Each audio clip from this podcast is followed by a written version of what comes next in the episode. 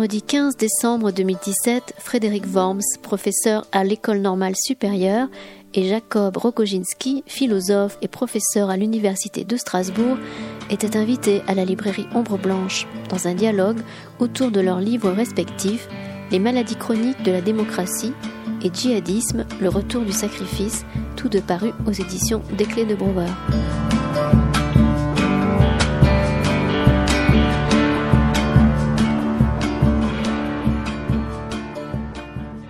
Bon, bonsoir à tous et à toutes. J'ai la grande chance d'être entouré de deux philosophes ce soir. Euh, je n'ai pas peur, non, parce que j'ai essayé de bien lire les livres, j'espère que je ne suis pas trompé. Pas encerclé, entouré, bien entouré. Euh, alors, ce que je voudrais dire d'abord, c'est peut-être une petite présentation rapide de chacun d'entre eux. Frédéric Worms, que vous connaissez sans doute, ceux qui écoutent France Culture lundi soir doivent connaître sa voix, en tout cas, et sa, personne. Il est professeur à l'École normale supérieure, membre du comité national consultatif d'éthique, on en parlera, et auteur de plusieurs livres, bergsonien d'ailleurs, euh, un connaisseur de Bergson, La philosophie en France, Revivre, Éprouver nos blessures, etc. Penser à quelqu'un.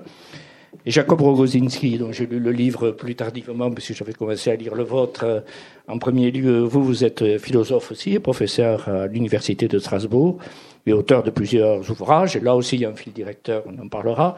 Et votre dernier, Le mot et la chair, ils m'ont haï sans raison, dans Chasse aux sorcières, on en parlait à la terreur. Alors, si vous le permettez, je vais juste vous faire une petite présentation. D'abord, pour, vous dire que je trouve que l'éditeur a pris une excellente initiative en vous rapprochant tous les deux. Pourquoi euh, C'est que, en définitive, euh, on sent qu'il y a des apparentements dans, vos livres, et euh, on est très très heureux d'y retrouver des choses qui, effectivement, vous rapprochent beaucoup.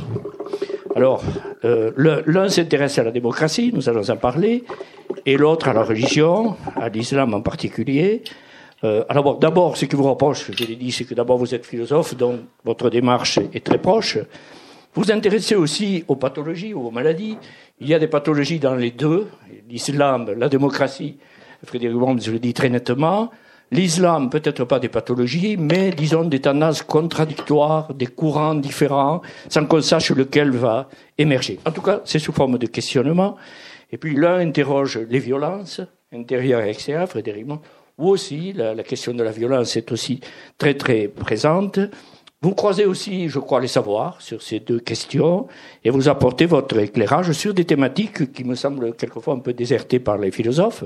Alors, il y a aussi, on peut faire des rapprochements sur vos diagnostics.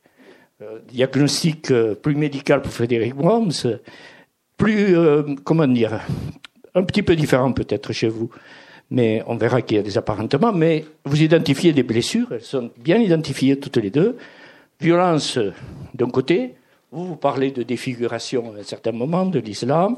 L'idée aussi qu'on peut faire revivre la démocratie, comme on pourrait sans doute aider l'islam à, revenir à ses sources et à son trésor euh, perdu, la démocratie comme aspiration, et, l'islam aussi, l'islam éclairé.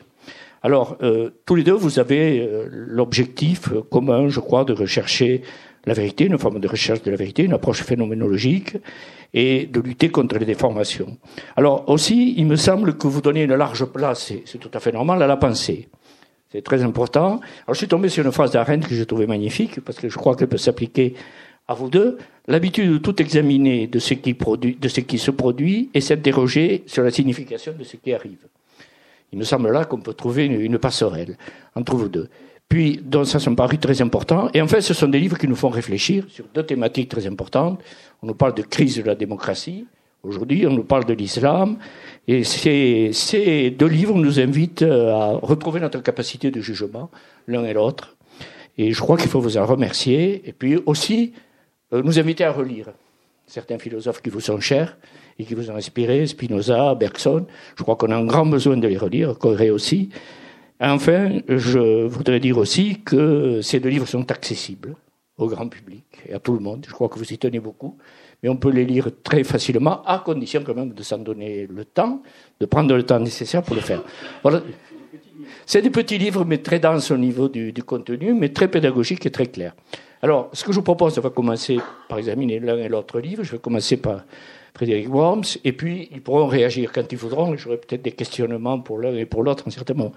Alors, ma première question pour vous, Frédéric Worms, c'est de savoir, connaître un peu vos motivations, parce qu'il me semble qu'il y a une continuité dans, votre, dans vos réflexions, dans vos livres précédents, ce qui vous a poussé à l'écrire. Alors, pour faire court, est-ce que ce revivre, entre guillemets, dont vous nous parlez tant, faire revivre la démocratie, quel a été votre premier souci?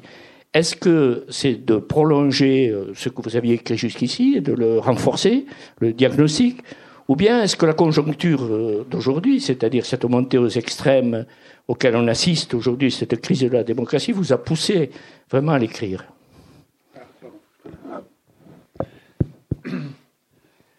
Alors, moi, ce qui m'a poussé à écrire, c'est très simple. C'est euh, une inquiétude Hein, une inquiétude euh, sur euh, quelque chose à quoi finalement euh, je tiens et dont je voulais à la fois montrer les raisons de cette inquiétude et les raisons de cet attachement, parce qu'on ne s'inquiète vraiment que pour les choses auxquelles on tient. Et d'une certaine façon, mon but, ça a été d'essayer de, de, de cerner les raisons de cette inquiétude et de la limiter. C'est-à-dire qu'il y a une crise de la démocratie tout le monde le sent, euh, à tel point que euh, certains pensent qu'elle est aujourd'hui finie, euh, pas au sens où elle est aboutie, mais au sens où elle est en, en, décadence, voire en catastrophe. Sinon, dans les faits, du moins dans les esprits, plus personne n'y croit, ne la défend, etc. Et moi, je pense, contrairement à ce que le titre peut faire penser, que qu'il y a des problèmes structurels dans la démocratie, mais aussi que c'est des problèmes qui qui euh, ne sont pas sa fin, au contraire, parce qu'ils sont, ils sont, on peut les cerner, on peut les limiter. Euh, L'image que je prends de la maladie chronique, c'est pas pour dire que la, la démocratie est structurellement malade, c'est pour dire qu'il y a un problème structurel, mais il y a aussi des, des, pics et on peut contenir le problème en deçà de ces pics et même on peut progresser dans le traitement de, de la maladie. Autrement dit, le, pour moi, la maladie chronique, c'est pas l'image de la permanence d'un problème, c'est l'image de la variation. Et donc moi, quand on dit la crise, je voudrais, un des buts, c'était de repenser le concept de crise. C'était de dire euh, la crise, c'est aujourd'hui on, on, dit qu'on est en crise depuis 30 ans, donc on comprend pas ce que c'est qu'une crise. La crise, si on veut être précis, c'est un pic d'une quelque chose qui est là. Donc le chronique, c'est le contraire du critique, mais le, il, y a des, il y a des seuils critiques. Donc moi, je voulais comprendre les problèmes structurels de la démocratie et comment ils, ils peuvent connaître des crises, mais aussi ils peuvent être traités pour être maintenus en dessous de la crise et comment on peut même progresser aujourd'hui dans le progrès démocratique. donc euh, c'est vraiment une inquiétude très simple et aussi euh, essayer de montrer comment euh, pourquoi est-ce qu'on pourquoi est-ce qu'on tient malgré tout à la démocratie, pourquoi est-ce que la démocratie reste une aspiration. Et au fond, si je devais comparer avec le un des aspects communs avec le livre de Jacob sur la religion, c'est qu'au fond mon but c'est de montrer que ça n'est pas tout ou rien. Ça. C'est-à-dire qu'en fait, à un moment, on a cru que la démocratie était réalisée. Il y a même des pays qui disent nous les démocraties. Or, nous sommes des pays plus démocratiques que d'autres, avec des seuils de démocratie, par exemple le suffrage universel, des contre-pouvoirs, un certain nombre de choses. Ça ne veut pas dire que nous sommes intégralement démocratiques. Aucun pays n'est intégralement démocratique. Et moi, je soutiens même l'idée que euh, le propre de la démocratie, c'est de faire apparaître des nouveaux problèmes tout le temps. Et qu'une démocratie progresse en faisant apparaître plus de problèmes. Par exemple, les rapports entre les hommes et les femmes, euh, entre les hommes et les, êtres humains et les animaux, entre l'homme et l'environnement. C'est des problèmes en partie euh, qui arrivent après peut-être un certain nombre de problèmes d'organisation du pouvoir, c'est-à-dire qu'il faut déjà euh, le droit de vote et, euh, et encore, hein, il faut qu'il s'étende aux femmes, etc. Donc il y a des progrès, mais il y a des seuils. Mais le, la démocratie va progresser en créant plus de problèmes. Donc c'est pas tout ou rien. Il n'y a pas de démocratie parfaite, mais il y a des degrés de démocratie. Et, et moi, et c'est pas non plus rien. C'est pas, pas non plus la fin du monde s'il y a, par exemple, un ministre qui est corrompu. donc un problème démocratique ne fait pas s'effondrer la démocratie. Et je crois que le travail de Jacob sur la religion, ce qui est intéressant, c'est que c'est justement plus de parler de la religion. Et il y a des dispositifs religieux qui sont en effet euh, dangereux, d'autres qui peuvent être euh, salvateurs. Enfin, en, fait, il faut arrêter de nous mettre devant des alternatives qui sont des, pièges. Hein, euh, les démocrates et les, et les antidémocrates, c'est vrai que ça existe, ça, par contre, idéologiquement, mais disons, la démocratie, est-ce qu'elle est réalisée ou est-ce qu'elle est un mensonge? C'est un piège terrible. On ne vit pas dans une démocratie parfaite, et pourtant la démocratie n'est pas une illusion ni un mensonge. C'est une orientation contre des dangers et avec des succès, même s'ils sont que partiels. Donc, euh, et de même, est-ce qu'il faut être pour ou contre la religion? Ben, Regardons, regardons ce qu'elle fait faire, euh, de bien dans certains cas, de moins bien dans d'autres. Euh, et, et, ça permet quand même de, de, sortir de ces alternatives.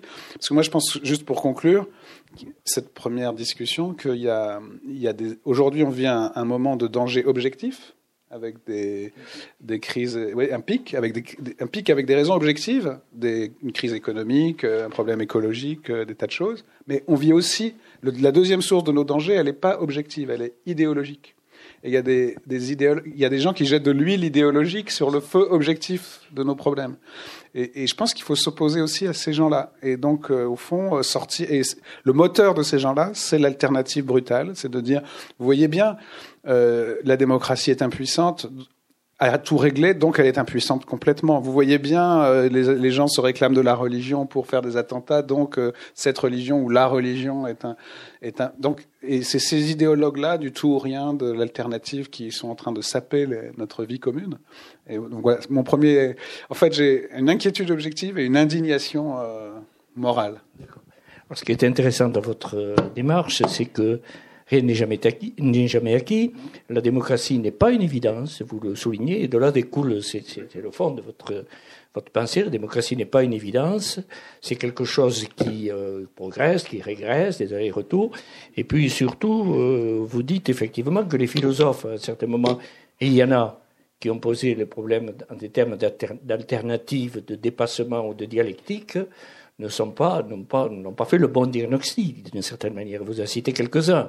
on n'est pas dans l'idée du dépassement du tout, mais on est plutôt dans l'idée de lutte. L'idée de lutte d'ailleurs qu'on, retrouvera chez vous à un certain moment, sauf que ces luttes sont détournées, comme vous le dites à un certain moment, comment les, les colères sont captées effectivement et détournées.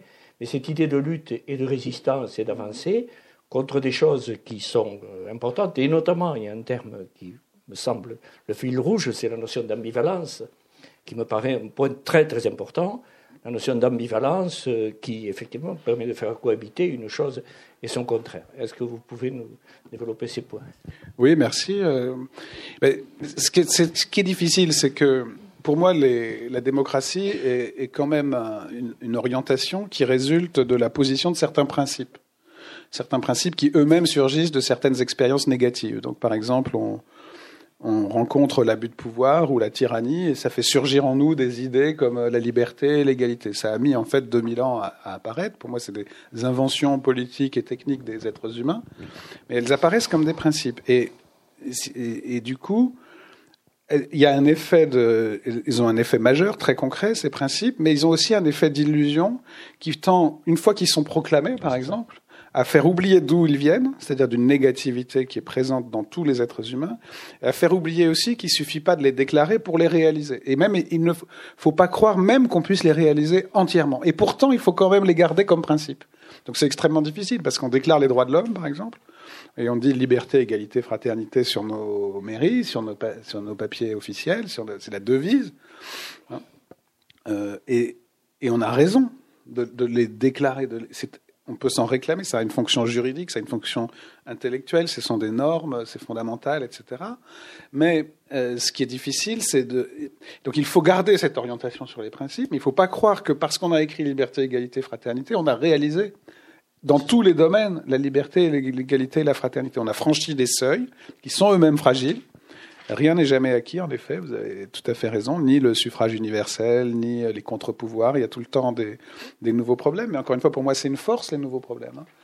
Quand on... Il y a toujours des problèmes qu'on ne voit pas, on peut croire, par exemple, que on peut avoir confiance dans le système de santé, ben, il y a parfois des problèmes, et donc il faut créer des autorités indépendantes, des, voilà, des nouvelles règles sur les conflits d'intérêts. C'est pénible la démocratie, parce qu'il faut, oui, il faut régler tout le temps des nouveaux voilà, problèmes. Vous partez, d'ailleurs, c'est intéressant, si vous partez des obstacles. Il faut partir voilà, des obstacles, mais il faut aussi poser des principes. Et simplement, la difficulté, c'est de il garder les principes sans qu'ils deviennent une illusion.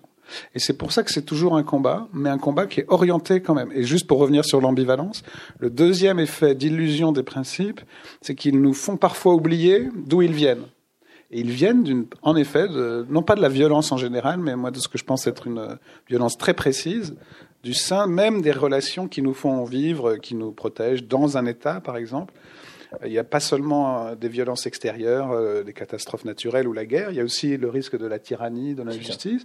Dans un, entre des amis, il y a le risque de la trahison, entre des amants, il y a le risque de la violence, entre des parents et des enfants, de la maltraitance. Donc il y a une violence partout, et cette ambivalence-là, une fois qu'on a franchi un cap, qu'on a décidé que c'était plus possible de, s'entretuer, bah, on croit qu'elle est plus là. Et, en fait, elle est toujours là.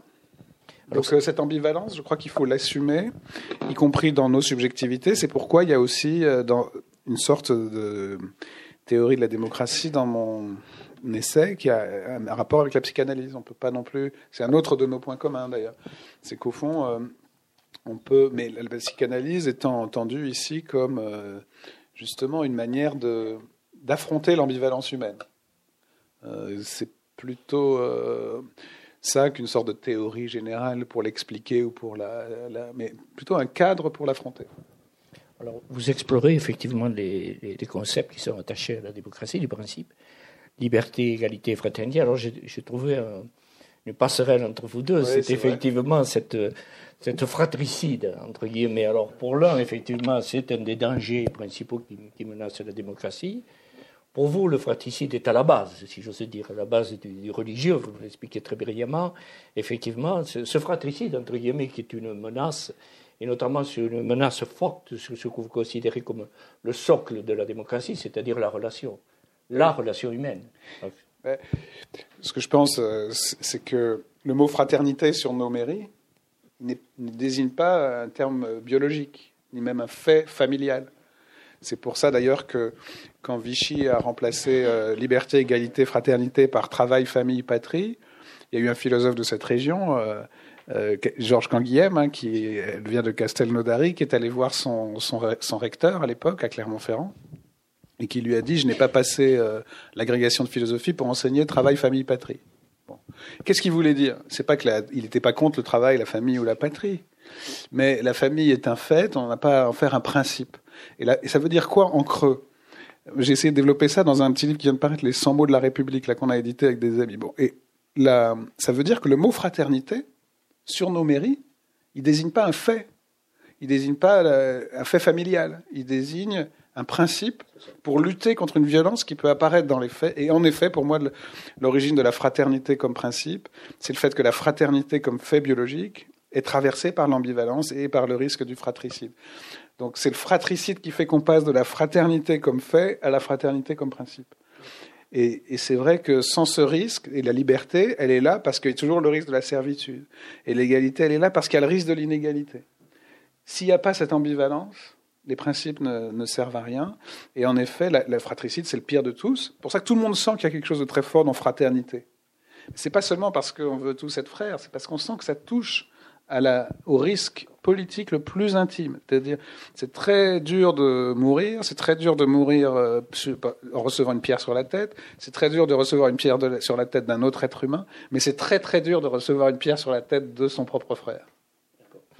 Alors, euh, en fait, on s'aperçoit que sur le plan économique, euh, tout le monde est d'accord pour parler de la liberté, sauf que de temps en temps, les mauvais esprits parlent de la liberté du renard dans le poulailler alors qu'effectivement l'égalité, l'égalité en définitive, est aujourd'hui en crise. Alors, je me permets de recopier juste une petite citation de Piketty aujourd'hui, qui fait un constat d'une montée des inégalités. Je voulais vous interroger là-dessus. Est-ce que ce n'est pas ce qui est en train de ronger le plus la démocratie Si l'aggravation des inégalités n'est pas correctement suivie et prise en compte, elle pourrait euh, conduire à, toutes sortes de catastrophes politiques, économiques et sociales. Et Michael Fussell disait de son côté Lorsque l'État s'avère impuissant à juguler les inégalités sociales ou incapable de remédier à l'insécurité économique, c'est la figure de, de la dette de l'État à l'égard de la société qui s'impose.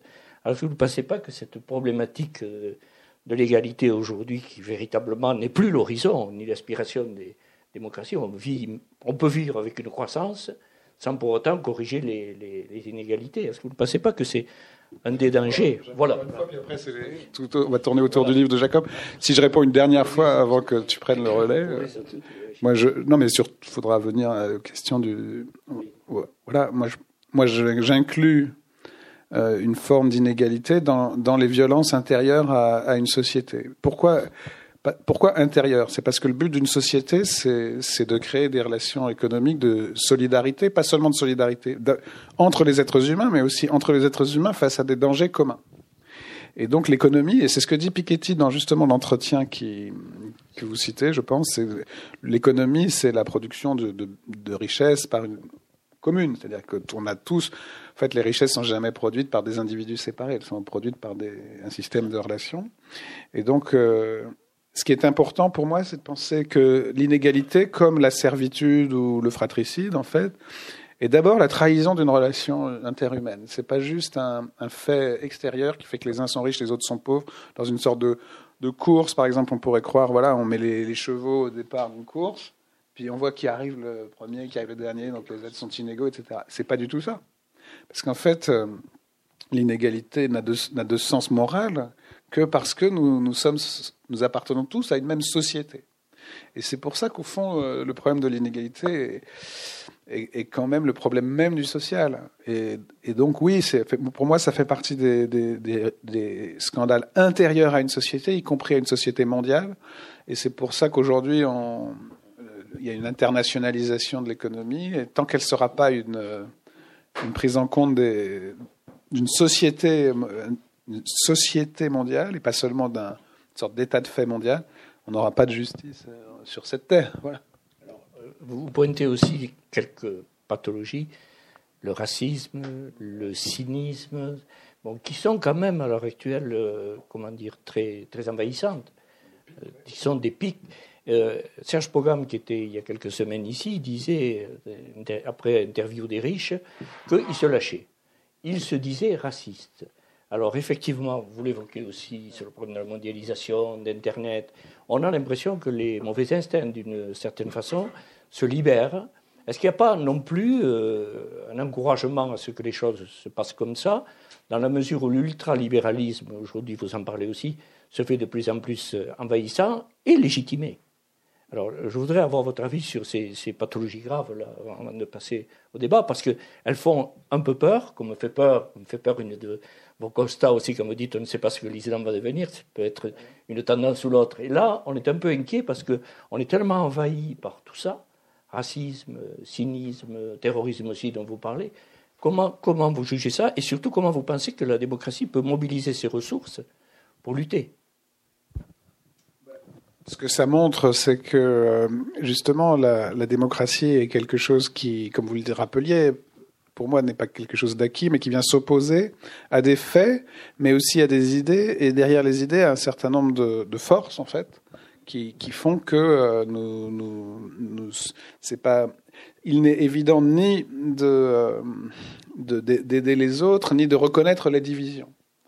Et donc c'est très difficile de, de, de, construire une société euh, sur des principes de communs, parce qu'il y a une sorte de, de, priorité de la vie et du chacun pour soi, de la survie au sens de la guerre. Et puis d'un autre côté, c'est très difficile aussi de reconnaître la division à l'égard d'une société, de telle sorte que, mais là on y reviendra quand Jacob a exposé sa théorie du terrorisme, moi je pense que l'un des risques du terrorisme, c'est d'encourager le racisme au sens où oui. il considère que ça nous, ça nous force à extérioriser la division. D'un côté, il y a nous qui sommes bien et eux qui sont des dangers ou des criminels, alors qu'en fait, et c'est un des points qu'on partage, euh, la division est intérieure en chacun. Et euh, on a tous nos terroristes, euh, qui peuvent être aussi des Norvégiens aux yeux bleus, qui tirent d'ailleurs sur les mêmes, les mêmes jeunes gens que. Bien catholique, bien. Et donc, c'est extrêmement important de comprendre que le racisme n'est pas un fait dont on se débarrassera, c'est justement une maladie chronique, qui, mais la question, c'est d'essayer de le contenir à une sorte de, comme pour les maladies chroniques organiques, euh, en dessous du seuil de gravité. Quand on, quand on a une maladie chronique, le rôle du médecin, c'est de faire que, à la prochaine analyse médicale, le, le chiffre soit pas en gras. C'est ça. Qu'il franchisse pas le seuil où ça devient dangereux. Bah, la dose de fascisme dans une société, euh, sera, il y en aura toujours une. Mais il faut prendre les médicaments tous les matins pour qu'elle soit, euh, elle reste en deçà de, ça, du, du, du, gras. Voilà. Alors, ma dernière question, c'est, il y a deux choses qui m'ont frappé. c'est que vous parlez destituer l'extrême aussi. J'aimerais que vous nous éclairiez un petit. Voilà, c'est très important, effectivement, pour ce que vous l'évoquez. Confiance au droit international aussi pour réguler ça. Euh, on peut en discuter parce qu'il y a des, y a des, timides, il y a des, timides, des timides avancées. Mais surtout, vous voyez, est-ce que vous voyez des chemins de résistance aujourd'hui tracés? C'est une bonne transition parce que j'aurais une question aussi pour Jacob là-dessus.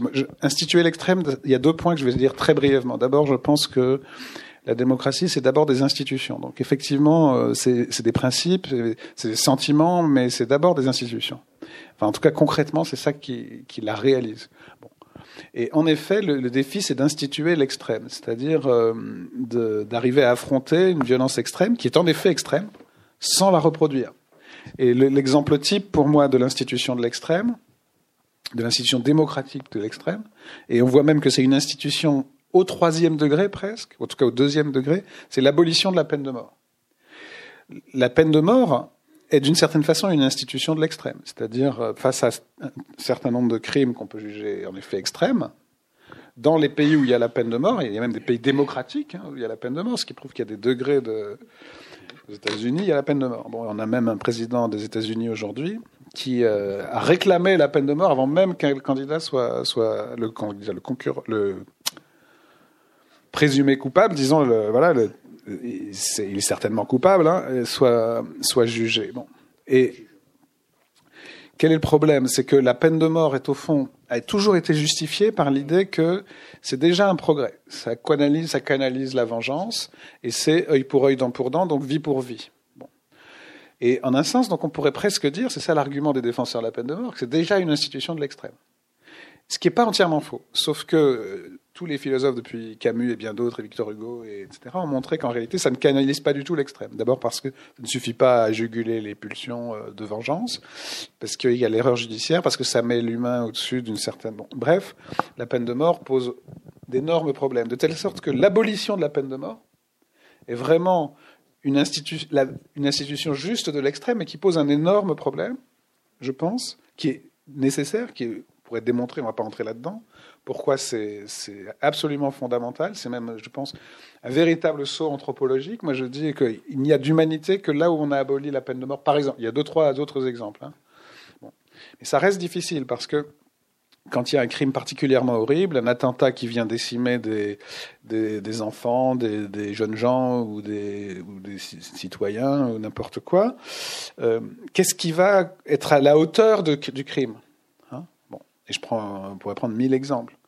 Est-ce qu'il ne faut pas la peine de mort pour euh, les auteurs de génocide euh, au Rwanda, pour euh, les terroristes ici, etc. Même la déchéance de nationalité a été une sorte de substitut, bon, une peine de mort symbolique. En tout cas, une peine, bon, c'est pas une peine de mort, mais bon.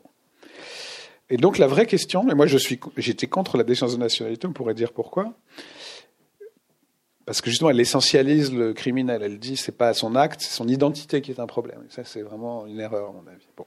Mais euh, il faut quand même instituer l'extrême. Donc il faut trouver des substituts euh, symboliques à, des institutions de l'extrême qui, le redoublent. Et c'est pourquoi, par exemple, l'imprescriptibilité des crimes contre l'humanité, la perpétuité qui est quand même un geste euh, extrêmement fort, un certain nombre de reconnaissances de la gravité du crime, par exemple, avoir créé la notion de crime, contre l'humanité est aussi un grand progrès pour l'avancement de l'humanité. Et c'est vrai que pour les génocides, je pense que le tribunal international est, la bonne façon de, lutter, même si c'est très fragile. Très, très, mais moi, ma thèse, c'est que la démocratie progresse par des petites choses, un peu dans la grisaille, et que c'est pas en allant larguer des bombes sur les génocidaires, mais c'est en instituant des tribunaux, ça oui. Ça, par contre, il faut le faire. C'est pas de l'ingérence impérialiste. C'est pas de l'ingérence impérialiste, parce que c'est toujours le débat. Euh, il y a une utilisation de la démocratie qui devient une ingérence impérialiste. Alors du coup, est-ce que toute institution internationale est une ingérence impérialiste? Non, le tribunal de la haine n'est pas une ingérence impérialiste. Vous voyez, il faut toujours se tenir à mi-chemin des extrêmes. Merci beaucoup. Si vous permettez, on va passer au deuxième ouvrage. Alors je vais commencer par un compliment personnel. C'est votre ouvrage. J'ai pensé à une phrase de Camus en lisant votre introduction. Eh bien, j'ai pensé à celle-ci, c'est mal nommer les choses, c'est ajouter du malheur au monde. il m'a semblé qu'effectivement, c'est votre première euh, interrogation. Nous nommons mal les choses puisque nous ne savons pas qui est notre ennemi, disant parce que effectivement nous nous trompons, nous ne le connaissons pas vraiment, parce que, effectivement, nous ne voyons pas les mutations, nous ne voyons pas que nous sommes confrontés, vous le dites, à des phénomènes religieux dont le djihadisme fait partie, ça c'est la grande idée de votre livre, même s'il en est la défiguration, la déformation atroce, on peut le dire, dont les contempteurs de l'islamisme, qui voient l'islam comme un bloc, on parlait de, la démocratie aussi comme une conquête définitive, euh, ceux qui voient aussi dans les terroristes des, nihilistes, euh, n'ont pas pris la mesure, si vous avez bien lu, de la complexité du phénomène euh, religieux, par lequel passe le djihadisme? Le djihadisme est un prisme par lequel passent aujourd'hui les révoltes et les colères des laissés pour compte. Alors toute la question que vous posez dans votre livre, c'est à travers un parcours historique et une analyse du contenu de ces phénomènes religieux, comment s'est opéré ce, ce basculement? Alors là, c'est très intéressant parce que les dispositifs religieux, euh, effectivement, sont redoutables dans la mesure où ils ont la capacité à muter à attirer. Et c'est cette grande idée qui me semble court dans, votre livre, à travers ce que vous appelez les dispositifs de, croyance qu'on trouve un petit peu partout. Voilà ma, ma, première, euh, ma première lecture. Oui, ben, je vous remercie. Euh, Bon, il y, a plusieurs choses. Hein. Bon, d'une part, j'essaie de critiquer le point de vue qui est très répandu, qu'on trouve chez de très nombreux philosophes et intellectuels, sur lequel, au fond, la, la conversion au djihadisme, ce qu'on appelle un peu vite le terrorisme, c'est un terme que j'essaie de critiquer. C'est parti des mots écrans, euh, des mots trop courants, qui servent un petit peu de masque, que, des mots trop faciles, terrorisme, radicalisation, même islamisme, limite, il faudrait discuter. Bon, passons. Je crois qu'on n'a pas, euh, le temps nous a un peu compté, allons à l'essentiel. Je pense que derrière la conversion de certains jeunes gens ou moins jeunes euh, à des réseaux de terreur, ce que j'appelle les dispositifs de terreur, je pense qu'on Beaucoup de gens euh, cherchent à dire que ça n'a rien à voir avec la religion. Hein, c'est une position très très répandue. Ça n'a rien à voir avec l'islam. C'est le masque d'autre chose. Donc euh, on refuse d'accorder une importance euh, aux religieux comme tel. On, fait comme si la religion n'était qu'un masque, une illusion qui viendrait recouvrir une cause différente. Alors bon, faut nuancer bien sûr. Lorsqu'un musulman sincère dit ça n'a rien à voir avec ma religion, je pense qu'il faut l'entendre. Hein, je pense que c'est une protestation, une indignation euh, contre le sentiment qu'on trahit, qu'on défigure euh, sa croyance. Ce qui est vrai. Ce qui est vrai, me semble-t-il. Néanmoins, se contenter de dire ça n'a rien à voir avec l'islam, euh, la religion n'est qu'un masque d'autre chose, ça ne va pas je pense qu'il faut, il faut prendre la mesure la dimension religieuse de ces phénomènes. C'est-à-dire, c'est pas vrai que nous sommes sortis du religieux, c'est pas vrai que la religion reflue, c'est pas vrai qu'elle est simplement inconsistante, c'est une névrose, une idéologie. Je pense que bon, les, les dispositifs de croyance, ils ont une consistance. Euh, ils structurent la vie commune depuis la nuit des temps, et euh, je suis pas certain qu'on puisse sortir de la croyance. Alors la question, c'est bon, quel type de croyance? Euh, et comment est-ce que certaines croyances en viennent à justifier le massacre, l'extermination? Je crois que c'est ça la question. Alors, euh, c'est pas uniquement le propre des, des, religions traditionnelles. On a eu des religions séculières comme le nazisme ou le stalinisme, qui au XXe siècle ont fait euh, sans doute encore plus de morts que les, les différentes euh, religions traditionnelles. Donc, c'est un autre type de religion, une religion de l'immanence, une religion séculière, voilà. Mais on reste dans des types de dispositifs de croyance. Alors voilà. Qu'est-ce qui fait que ces dispositifs sont capables de capter euh, des sujets? Comment se fait-il que des, des hommes euh, se laissent entraîner par de tels dispositifs? Il y a des dizaines de milliers de jeunes gens euh, de tous les pays d'Europe et même, je crois, du monde qui ont rejoint en quelques semaines, en quelques mois Daesh pour combattre à leur côté en Syrie, en Irak. Et c'est ça que j'essaie d'analyser. Alors mon hypothèse, et là on va recouper certains des, des diagnostics très importants que Frédéric Worms développe dans son livre, c'est qu'il y a une dimension religieuse et en même temps une dimension sociale. Je pense qu'en arrière-plan, il faut aussi entendre une souffrance sociale. Il y a une souffrance sociale, il y a aussi une souffrance psychologique, mais il ne faut pas trop psychologiser, je crois.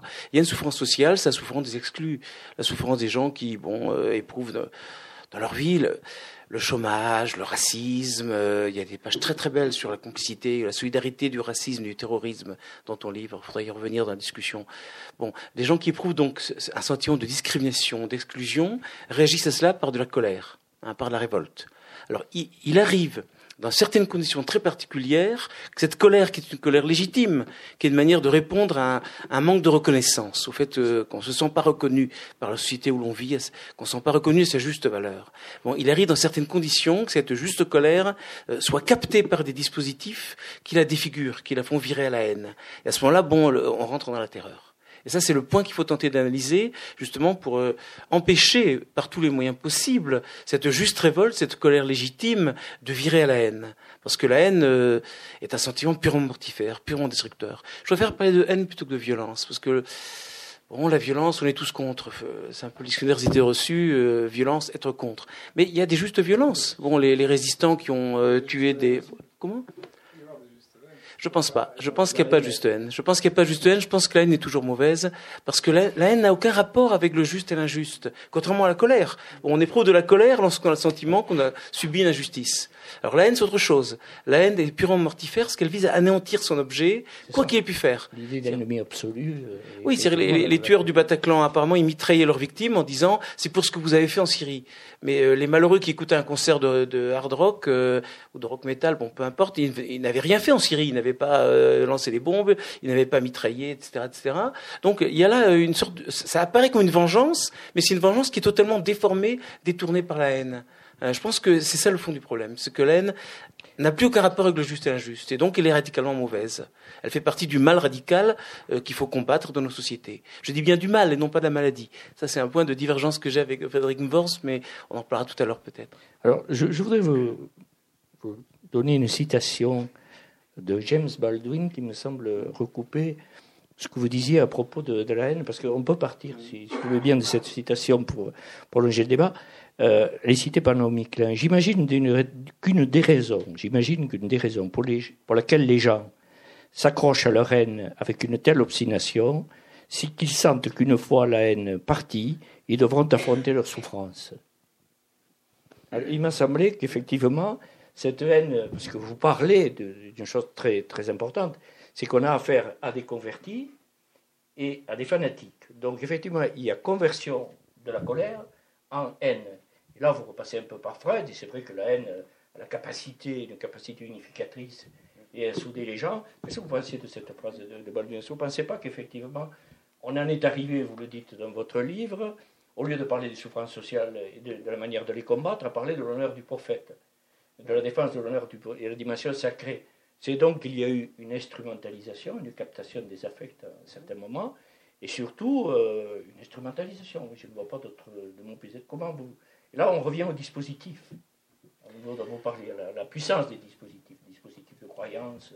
Oui, bon, les dispositifs, euh, il y en a de toutes sortes. Il y a des dispositifs d'émancipation aussi. Un dispositif, c'est pas forcément mauvais. Hein. Moi, je pense qu'il y a des dispositifs euh, qui luttent, et parfois de manière violente, pour libérer les hommes de l'injustice, qui luttent pour plus d'égalité, plus de liberté, plus de justice. Alors, le problème, c'est qu'il arrive aussi que des dispositifs d'émancipation euh, se laissent défigurer et deviennent des dispositifs de terreur. On a tous un exemple qui est un exemple fondateur de la République française, c'est la terreur de 93-94, euh, euh, la terreur robespierriste. On avait un grand mouvement d'émancipation qui a fondé notre République, liberté, égalité, fraternité, puis qui à un moment donné s'est laissé emporter par une sorte de, euh, de chasse aux suspects, qui est devenue, dans certaines régions en tout cas, je pense à la Vendée, qui est devenue exterminatrice, avec une dimension très grave. Et bon, le communisme est un autre exemple, parce que le projet communiste au départ n'était pas un projet d'extermination, c'était un projet d'émancipation. Donc on peut discuter sur beaucoup de points, mais à un moment donné, bon voilà, ça, ça a donné le goulag. Donc bon, alors mon hypothèse, j'essaie de creuser un petit peu, euh, j'essaie de revenir au texte fondateur, parce que je pense que la dimension religieuse est importante. Il y a toutes sortes de religions, il y a, il y a différents dispositifs de croyance. Ricoeur disait la religion euh, n'existe pas, il y, a, il y, a, des religions. Bon, il y a des religions, et je dirais que les trois religions euh, qu'on appelle monothéistes, bon, c'est un terme qu'on peut discuter, je parle de religion abrahamique, judaïsme, christianisme, islam. Elles ont un point commun, c'est que la différence de beaucoup d'autres dispositifs de croyance, les trois se fondent au départ euh, dans leur origine comme des dispositifs d'émancipation. Hein, c'est le récit d'un peuple d'esclaves menacé d'extermination euh, qui est qu'un prophète emmène hors de la maison de servitude, euh, à travers le désert, vers euh, une terre promise. C'est les premiers chrétiens s'opposant euh, jusqu'au martyr au pouvoir des empereurs divinisés. Et c'est aussi le début de l'islam. Le début de l'islam commence de la même façon aussi. Donc au départ, il y a une revendication de justice et d'égalité qui est le noyau même de ces trois religions. Bon, alors par la suite, bien sûr, ça a été perverti de toutes sortes de manières. C'est devenu des dispositifs de pouvoir euh, sacralisant euh, le pouvoir des rois, des empereurs, des califes et des sultans, etc. Mais je pense qu'il y, a un noyau émancipateur fondamental dans ces trois religions. Alors, et je pense que c'est cette dimension émancipatrice qui n'est pas épuisée. Je crois qu'il y a une dynamique émancipatrice qui n'est pas épuisée. Je pense que c'est elle qui est le plus à même de capter euh, aujourd'hui la colère, la révolte, l'indignation euh, de gens qui éprouvent euh, la non-reconnaissance, le chômage, l'exclusion. Et un des succès de l'islam dans les banlieues déshéritées, c'est les conversions à l'islam, y compris chez des Noirs américains aussi, ou une bonne partie de la population du Sahel africain. l'islam avance. Et l'islam n'avance pas seulement parce que c'est un fanatisme mortifère, bien qu'il puisse l'être aussi parfois, mais il avance parce qu'il se présente comme l'étendard de la révolte contre l'injustice. Voilà. Si on se met pas ça dans la tête, on comprend rien au, phénomène des conversions à l'islam qui ont lieu autour de nous. Alors le drame, c'est que ce désir de justice, cette, espérance en un avenir meilleur et plus juste, c'est la dimension qu'on peut appeler messianique de ces trois religions. Eh bien, elle peut encore une fois être captée par des dispositifs qui transforment ce désir de justice en haine, en haine terroriste, en haine exterminatrice. Voilà. Je crois que c'est ça le fond du problème. Bon, euh, c'est la double dimension du messianisme. Bon, l'ambivalence, c'est un très beau mot. Frédéric Worms s'emploie beaucoup. Ça nous vient de Freud. Moi, je me sens très proche de cela. Il y a une ambivalence des démocraties. Il y a une ambivalence du désir d'émancipation. Il y a une ambivalence même de l'idée messianique qui est porteuse d'espérance, qui porte l'espérance des opprimés, mais qui peut très facilement devenir destructrice dès le moment où on désigne un anti-messie. Là, vous évoquiez rapidement le thème de l'ennemi absolu. Je pense que bon, ce qui a perverti l'idée messianique, euh, c'est lorsque le Messie se dédouble, qui a au bon Messie, au, chef des bons, s'oppose une figure mauvaise, une figure maléfique, satanique, hein, qui doit s'affronter au, au bon euh, dans un grand combat final, un combat apocalyptique. C'est ce que le christianisme appelait l'antéchrist. Bon, ce aujourd'hui, je pense que les chrétiens ne croient plus beaucoup à l'antéchrist. Dieu, Dieu merci, bon, ça a reflué dans, dans la nuit. Mais par contre, les musulmans, ils y croient. Ils y croient beaucoup. Hein, ils appellent pas ça l'antéchrist, bon, pour des raisons évidentes, ils l'appellent le Dajjal, c'est-à-dire l'imposteur. C'est une figure d'un anti-messie satanique, diabolique, qui, à la fin des temps, juste avant l'Apocalypse, doit s'affronter aux armées de l'islam conduites par le, véritable Messie. où ça? Ben, Dans un lieu qui s'appelle Dabik, qui est une petite bourgade du nord de la Syrie, hein, qui est un peu l'équivalent de ce qu'est Armageddon dans l'eschatologie chrétienne. C'est le lieu de la grande bataille finale.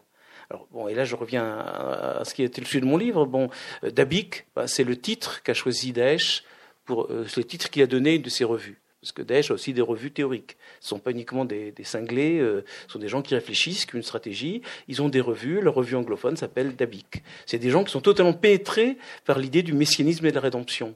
Et lorsqu'ils se font sauter, c'est pas par nihilisme, c'est pas par goût du néant ou par des pulsions suicidaires, c'est parce qu'ils aspirent à la vie éternelle. Ils veulent mourir pour renaître. Et cette organisation, Daesh, par cinq côtés, si on regarde de près sa stratégie, on dirait que c'est un gigantesque attentat suicide. On pourrait le montrer en détail. voilà des gens qui sont emparés de grandes villes irakiennes et syriennes en quelques mois, qui ont soumis près de 10 millions ou 12 millions de personnes à leur euh, pouvoir, ils auraient pu très bien consolider leur État. Ils auraient pu. Euh, je pense que tout le monde était prêt à leur laisser une partie de la Syrie et de l'Irak. Ils auraient développé un État islamique dans, leur, euh, dans ce coin-là. Aucun problème. Eh bien non. Ils ont décidé de défier toutes les forces qui étaient présentes dans la région et en même temps de perpétrer des attentats aveugles dans tout l'Occident. Donc ils ont provoqué une coalition internationale bien plus forte qu'eux, qui les a anéantis. Pourquoi? Parce qu'ils sont totalement pénétrés par cette idée messianique, apocalyptique d'une fin des temps. Hein, parce qu'ils veulent provoquer le désastre pour que de là puisse surgir un monde nouveau, un monde qu'ils estiment plus juste, plus vrai. Donc voilà, le, grand problème c'est ça, c'est essayer de saisir le moment où des, des schèmes qui, portent en eux un espoir, l'espoir d'un monde plus juste, sont défigurés ou pervertis et puis se mettent au service d'un dispositif de terreur. Feti Ben que j'ai eu la chance d'interroger, parlait du sur-musulman. Euh, effectivement, il s'agit d'être plus musulman que le musulman. Et en fait, euh, ce qui est intéressant pour les ambivalences, c'est la corrélation entre destruction et autodestruction, sacrifice et autosacrifice. Mais est-ce que ce manichéisme euh, très fort, très prégnant, ne séduit pas aussi les jeunes? Par moment, j'aurais tendance à passer à des jeux vidéo où le, où le vainqueur, finalement, c'est le bon, au final, à l'issue d'une grande bataille. C'est, est-ce que, qu'est-ce qui séduit, en fait, euh, ces jeunes dans ce discours? Est-ce que c'est l'idée de justice? Est-ce que c'est une autre idée? Mais je crois que vous l'avancez à un certain moment c'est de retrouver quelque chose qui était perdu, de restaurer la, communauté Oulouma, effectivement. Et vous pointez aussi, ça je pense que Frédéric Borbis sera attentif, les faiblesses de la démocratie, c'est-à-dire la perte du sentiment d'appartenance, euh, la désorganisation, euh, la, perte du sentiment d'appartenance, pour parler de déni de, reconnaissance, la mondialisation, la disparition de la classe ouvrière, enfin, il y a plein de phénomènes de, mutation. Qu'est-ce qui séduit tant les, jeunes de de cette croyance mortifère?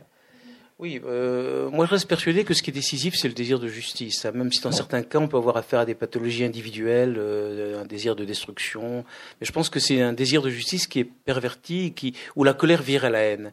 Ça dit, euh, vous parlez de euh, la démocratie, ça, pour faire un peu, leur tourne, peut-être faire un peu le pont avec euh, le livre que je trouve très fort, très généreux, enfin, de, de Frédéric Worms. bon, je pense que, d'une certaine façon, euh, la terreur ou les dispositifs de terreur sont engendrés par quelque chose de la démocratie, par euh, quelque chose qui est propre à dynamique la démocratie.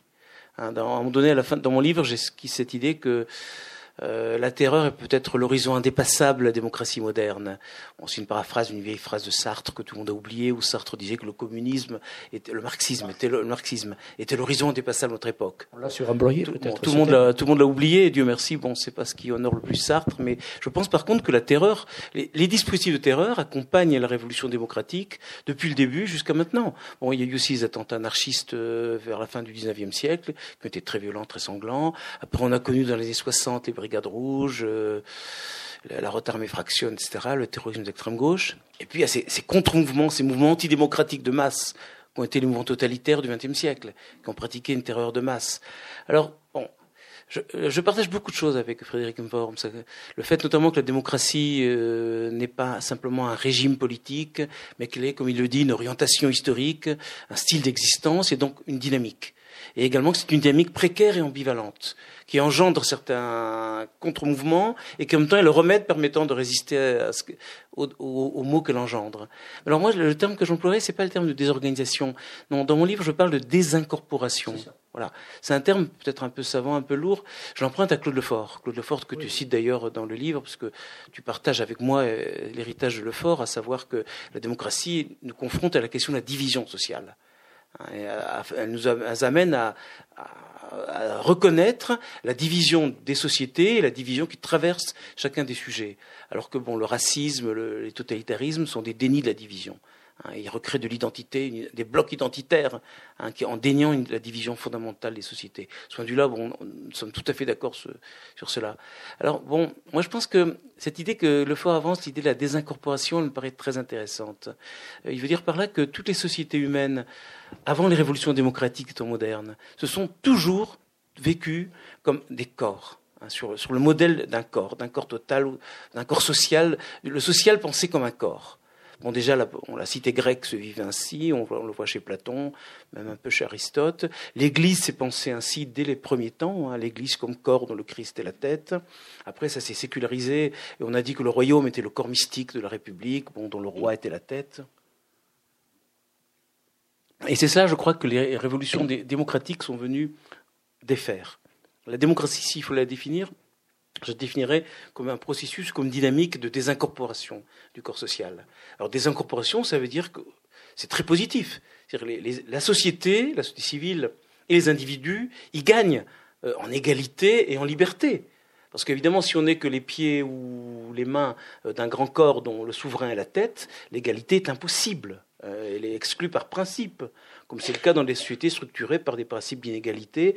Là, je pense à l'Inde hein, qui depuis la nuit des temps était structurée par une hiérarchie euh, naturelle des castes instituées comme telles. Et là, bon, euh, je crois que cette dynamique de désincorporation est donc très positive, et en même temps elle est ambivalente, et là on va se retrouver. Elle est ambivalente parce qu'elle provoque euh, un sentiment de, de perte d'appartenance, un, un, trouble quant à la, position de chaque sujet, et finalement un déni de reconnaissance. Parce qu'au fond c'est très commode de se vivre comme étant le pied ou la main d'un grand corps. On a sa place on a sa place dans le grand corps. Et donc les gens autrefois se vivaient comme bon, ben, comme par exemple occitans ou bon euh, alsaciens ou bon euh, catholiques et aussi euh, éventuellement protestants ou juifs, euh, hommes, femmes. Chacun avait une identité précise qui lui assignait un certain type d'appartenance, une communauté d'appartenance, et donc était reconnu comme tel. Ben, tout cela, la révolution démocratique le balaye totalement, puisqu'elle est fondée sur un principe d'égalité hein, qui dissout ces différentes hiérarchies. Et donc les gens se retrouvent au fond sans identité. Hein, L'homme démocratique, nous tous, c'est un homme euh, sans attache, euh, sans identité, sans appartenance forte, et quelque part, ça provoque de l'angoisse. Ça provoque une comment? Sans qualité. Oui, on peut dire un homme sans qualité quelque part. Sa qualité, c'est de ne pas avoir de qualité. Alors encore une fois, c'est un gain, c'est une ressource forte. Hein, et je préfère, euh, bon, euh, je préfère de beaucoup vivre dans la démocratie même imparfaite où nous sommes que d'être, par exemple, au Moyen Âge, au temps des croisades, ou dans l'Inde divisée en castes, ou dans toute une série d'autres, ou la société gréco-romaine avec ses esclaves et ses esclavagistes. Non, on est mieux. On vit mieux. Hein. c'est le bien vivre dont tu parles. On vit mieux en démocratie, et c'est une société plus juste. Mais en même temps, il y a le revers ambivalent, car ça provoque aussi de l'angoisse de la perte d'appartenance, et donc du ressentiment, de la colère, et parfois de la haine. Et c'est ça, c'est avec ça qu'il faut que la démocratie ait à traiter. Hein, tu dis très justement qu'il faut apprendre à vivre avec le risque de la haine. Et ça, c'est une très belle formule. Hein, la haine, on n'arrivera pas à l'éradiquer parce que je pense que je pense qu'elle n'est pas pathologique. C'est-à-dire qu'elle est, pas, c'est pas une maladie, euh, elle n'est pas anormale. Euh, la haine, elle est en chacun de nous. Bon, euh, c'est le mal radical de l'espèce humaine. Qui parmi nous pourrait dire qu'il n'a jamais éprouvé de la haine? C'est un sentiment qui est enraciné au plus profond de notre existence. La question, c'est qu'est-ce qu'on peut faire avec? Tu dis apprendre à vivre avec la haine. Voilà, apprendre à faire avec. C'est-à-dire aussi à tenter de la, restreindre, de la réguler, euh, de la sublimer pour en faire autre chose. Bref, de, l'éviter, qu'elle se déchaîne de manière mortifère dans le monde. Donc on, entame la discussion. Euh. Oui. Moi, je, évidemment, je, suis en accord avec euh, tout ce qui a été dit, mais je voudrais juste préciser un point qui me paraît quand même euh, fondamental et traverser un peu tous les sujets. C'est que oui, il y a de l'ambivalence, euh, oui, il y a, de la haine, et, potentiellement euh, partout. Il y a même, je pense, pas d'amour sans haine, et il y a néant, etc. Mais l'ambivalence ne peut pas se penser toute seule comme une sorte de de mélange confus des choses qui serait constamment, on serait constamment pris entre, entre tout et le contraire de tout. En réalité, l'ambivalence, pour la pensée, il faut quand même avoir un critère qui permet radicalement d'opposer les deux termes de l'ambivalence. Donc pour moi, l'ambivalence va toujours avec ce que j'appelle euh, la polarité, en reprenant un peu Canguilhem, la philosophie de la vie, c'est-à-dire il y a la vie et la mort. Quand même, moi je suis assez dualiste en fait. Mais je dis souvent, je suis pas dualiste entre le corps et l'âme, mais entre la vie et la mort, ou entre la santé et la maladie, etc. Donc c'est un dualisme immanent, euh, vivant, vital, même on peut dire. Bon. Et pourquoi est-ce que c'est important? C'est parce que l'ambivalence de l'ambivalence, si veux dire, l'ambivalence du fait de parler d'ambivalence, c'est de tomber dans c'est pas du tout ce que tu viens de faire, mais je voudrais juste préciser qu'il nous faut des critères pour euh, dans l'ambivalence. Il faut quand même des critères. Le, risque de parler d'ambivalence, c'est de dire voilà, il y a un peu de tout dans tout, et au fond, euh, personne n'est gentil ni méchant. Il n'y a pas d'acte juste ou injuste parce qu'on est tous un peu partagés, on a tous un peu d'amour, un peu de haine. Alors c'est vrai qu'on a tous un peu d'amour et un peu de haine, et c'est vrai pourtant que l'amour est le contraire absolu de la haine. Et c'est vrai quand même qu'il y a des critères. Et c'est pour ça que je, je reviens sur un point que tu as dit où là j'aurais une petite réticence, c'est de dire que la démocratie comprend la, terreur. Elle comprend le risque de la terreur, mais comme tout régime politique d'ailleurs comprend un risque. Hein. d'ailleurs, Platon a été très clair sur l'idée que tout régime a sa pathologie justement. Et je reprends un texte d'Alexandre Coiré dans le livre qui est très très profond là-dessus, mais, mais c'est pas, on n'aura pas le temps d'y revenir, mais juste sur un point. Je pense que la démocratie comprend le risque de la terreur, mais néanmoins comme son contraire. Et c'est pas parce qu'elle dérive en terreur que la terreur est démocratique. Dans la démocratie et parfois dans certains usages, au nom de la démocratie, on peut tomber dans la terreur. Mais la terreur reste le contraire. Je suis entièrement d'accord. je sais que tu es d'accord. C'est juste sur un point très important. Et, et du coup, on doit avoir un critère qui nous permet de dire où euh, s'arrête euh, un, un, acte démocratique. Bon, il y aurait des choses à dire sur euh, l'état d'urgence, dans la mesure où il est justifié. Mais pourquoi l'état d'urgence me vient à l'esprit? C'est parce que dans le l'un des risques majeurs, je disais, euh, en commençant, il y a deux risques majeurs toujours. Il y a un risque idéologique, subjectif, psychique, euh, la haine, etc. Et puis il y a aussi des risques objectifs. Or, l'un des risques qui explique aussi le terrorisme, le racisme et qui explique même la terreur de 1793, pas seulement un risque idéologique, psychique, le fait que la démocratie c'est difficile, qu'on veut quand même être un tyran, enfin bon. C'est aussi un risque objectif et c'est toujours la guerre. Et au fond, il y a, quand même la raison pour laquelle la République, euh, première République française, est devenue un régime de terreur, c'est aussi au nom de la survie d'elle-même, au nom de la survie, parce qu'elle était menacée par la guerre. Et c'est toujours au nom du salut du peuple que euh, on, risque de mettre en cause la, démocratie. Il y a toujours une menace vitale à l'horizon. Et d'ailleurs, la seule chose qui peut nous faire accepter un degré de, limite de la démocratie, c'est ça l'état d'urgence, justement, suspendre certains principes démocratiques, c'est toujours au nom d'un danger extrême. Et, ça peut se comprendre. Et les constitutions démocratiques prévoient des temps limités de suspension de certaines règles pour des dangers de sécurité majeurs. Et je pense que c'est toute la question est de contenir le recours à, à la suspension de la démocratie dans la démocratie. Et non pas de faire de la démocratie une exception à la terreur, mais de faire plutôt euh, l'urgence une exception dans la démocratie. Mais c'est un problème extrêmement important. Et donc il faut des critères. Et de même, qu'est-ce qui rend des dispositifs religieux? Là aussi, je pense qu'il faut des critères. Qu'est-ce qui rend des dispositifs religieux émancipateurs? Et d'autres asservissants Là aussi, il faut un critère. Et là, le, critère est très simple, et moi je l'emprunte à un philosophe dont que j'ai beaucoup travaillé, comme d'autres ici dans, la salle, c'est-à-dire à, Bergson, dans les deux sources de la morale et de la religion. Il y a un moment où la religion, la, fonction première de la religion pour Bergson, au fond, c'est d'abord de, contribuer à répondre à un déficit biologique de l'humanité qui fait que on doit survivre les uns contre les autres. Et la religion est d'abord nationale, la religion des uns contre les autres. Et elle sert la guerre. Les dieux sont d'abord les dieux du combat, de l'armée, les dieux des uns contre les dieux des autres. Et puis surgit une aspiration universelle qui est pour lui l'ouvert contre le clos. Et dans toutes les religions, il y a ce partage du clos et de l'ouvert. Et quel est le critère? Pour moi, je reprends ce critère très littéralement, mais il est tranchant, il est absolument euh, j'allais dire, euh, c'est une épée. Hein. Euh, dès qu'on dit ma religion, on n'est plus dans la religion. C'est-à-dire qu'il faut de soit on est dans l'universel, soit on est dans le dans, dans, et donc il y a un point que peut-être dans, ta description sur lequel j'aimerais t'entendre, c'est-à-dire le, dispositif qui devient terroriste, c'est pas seulement une dérive mortifère, c'est pas seulement une dérive de désir de justice, c'est le moment où on désire la justice pour les uns contre les autres. Et, où il y, a, les uns contre les autres. Et d'ailleurs, tu en parles, tu dis à un moment, euh, il, y a, des dispositifs, il y a, des, aspirations universelles. Et je pense que là, tu es assez bergsonien dans toutes les religions, et tu cites le soufisme et d'autres aspirations universalistes dans l'islam, qui sont évidemment très, très profondes.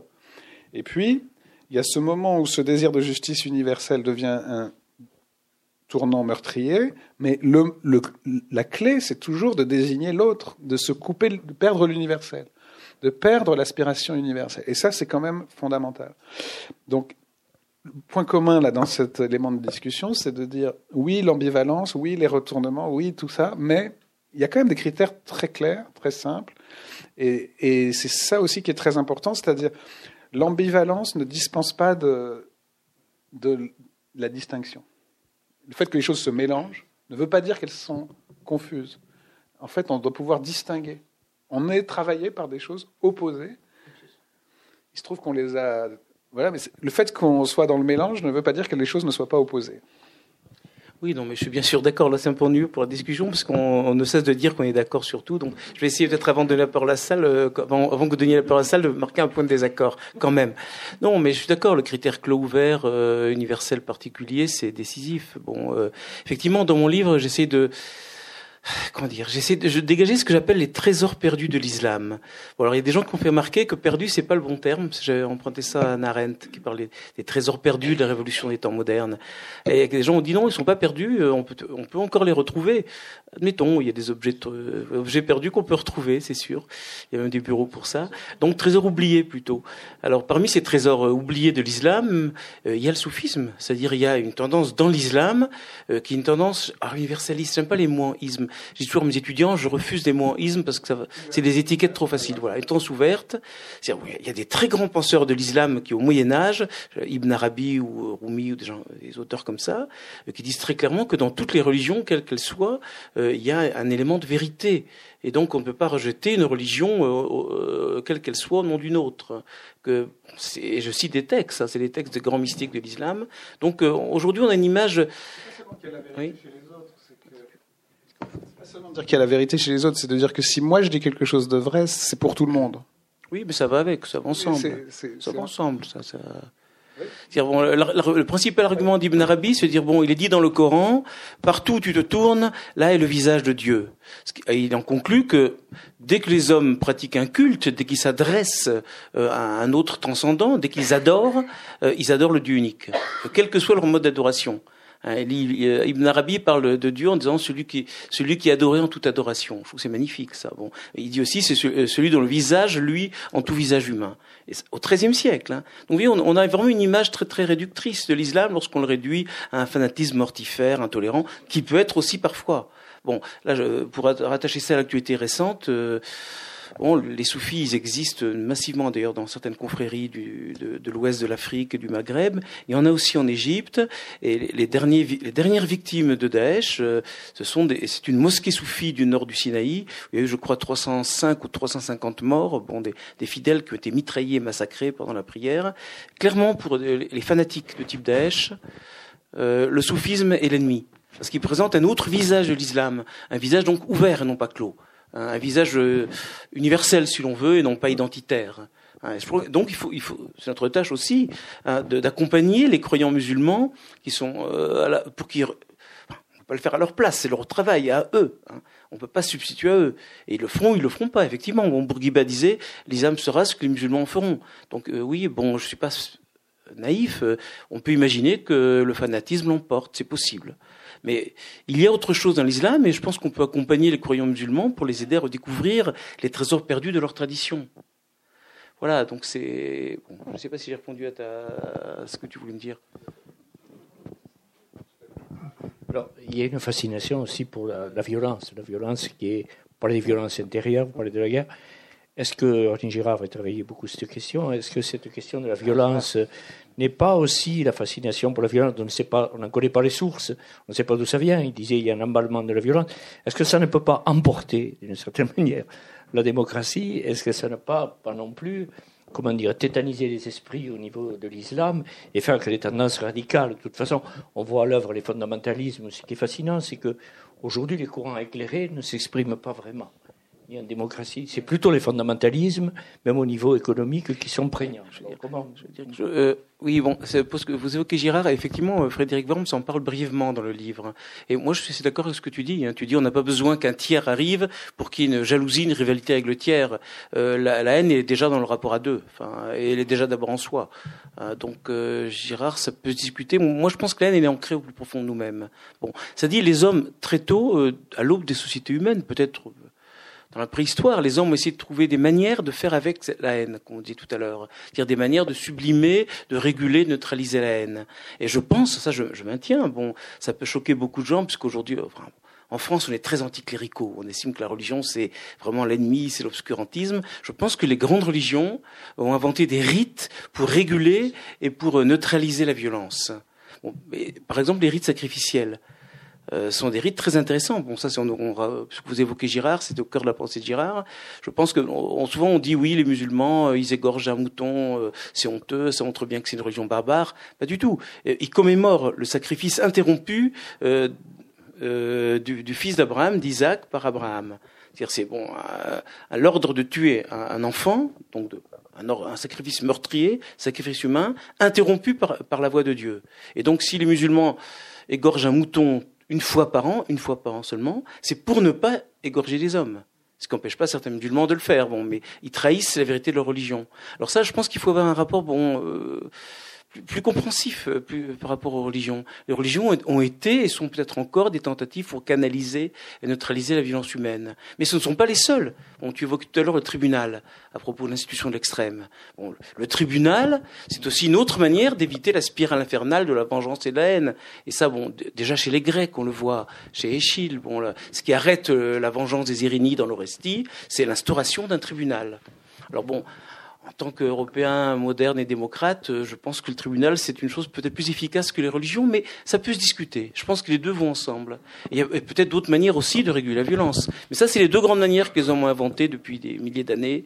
Euh, les rites religieux, d'une part, et le tribunal, c'est-à-dire l'institution démocratique de l'autre. Oui, il y a aussi le, soin sous toutes ses formes, les soins parentaux, les soins amicaux, euh, les institutions de éducative et, quelques autres, mais c'est vrai néanmoins. Mais je voudrais dire un petit mot sur, euh, sur Girard.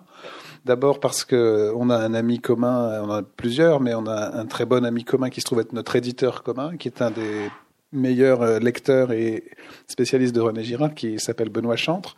Et donc c'est l'occasion de le saluer. Il nous a d'ailleurs euh, confié une mission en venant ici. Il nous a dit euh, de, de, de conquérir la terre d'Aquitaine au nom de. Il a dit vous êtes mes grognards. Ouais, il nous a, il nous a, voilà. Donc euh, il, il dit tu te prends pour Napoléon. voilà. Donc euh, salut à Benoît, mais qui est donc un très très grand lecteur de René Girard. Moi j'ai moi j'ai une réserve de une admiration énorme et une réserve de fond sur Girard qui tient justement à, l'idée de, de, ne pas parler de violence en général. Moi, je, en fait, j'ai une réticence moi sur le concept de violence en général parce que euh, précisément, bon. Euh, il y a un type de violence bien précis qui m'intéresse chez, chez, René Girard aussi. Mais bon, chez René Girard, comme euh, Jacob le rappelait euh, indirectement, il y a toujours l'idée que la, violence euh, se dirige. il y a une, il y a une dose de violence presque nécessaire dans chaque société, qui les, êtres humains cherchent à l'extérioriser et les sociétés ont inventé pour cela euh, un type d'institution qui s'appelle le sacré et qui, désigne en fait des, des victimes expiatoires, euh, ce qu'il appelle le bouc émissaire. Et donc il y a une sorte d'extériorisation de, la violence. Et euh, pour lui, le, christianisme et le Christ est venu révéler euh, ce, mécanisme et l'annuler en proclamant l'universalité et donc en, refusant la possibilité même de, bouc émissaire de la violence. Et pour lui, c'est le mécanisme qui fait d'ailleurs qui a conduit à la crucifixion, puisque au fond, c'était insupportable à entendre. Alors, c'est très puissant pour beaucoup de raisons. Hein. Je pense que c'est en fait extrêmement puissant. Il y a aussi des, sociologues aujourd'hui qui s'en saisissent pour expliquer pourquoi dans, toute société il y a une dose de violence, une poche de violence.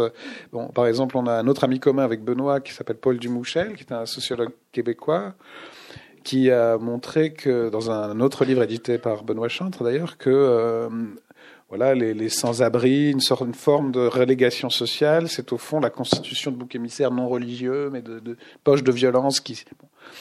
Tout ça est, très important, mais pour moi, ça manque quelque chose qui est la, présence de ce que moi j'appellerais violation, qui est la violence intérieure à toute relation humaine, y compris dans l'amour. Et donc, ça veut dire que ce qui reste encore chez Girard, très puissant, comme une sorte de grande pensée chrétienne, tout simplement, c'est cette idée que il y a une forme d'amour qui peut, qui, peut, qui peut éliminer la violence en la dénonçant, évidemment, en la dénonçant en chaque homme, mais néanmoins en, en pensant qu'on peut y échapper. Or, j'aurais tendance, d'une façon plus, disons, euh, laïque ou humaine, enfin, au, voilà, humain seulement humain, à penser que euh, euh, il y a là encore un peu une illusion et qu'il faut toujours travailler la, la, justement contre euh, ce risque de violence intérieure, euh, justement, euh, comme tu disais, donc et pas seulement dans le rapport à un tiers, mais dans le rapport à soi-même, etc.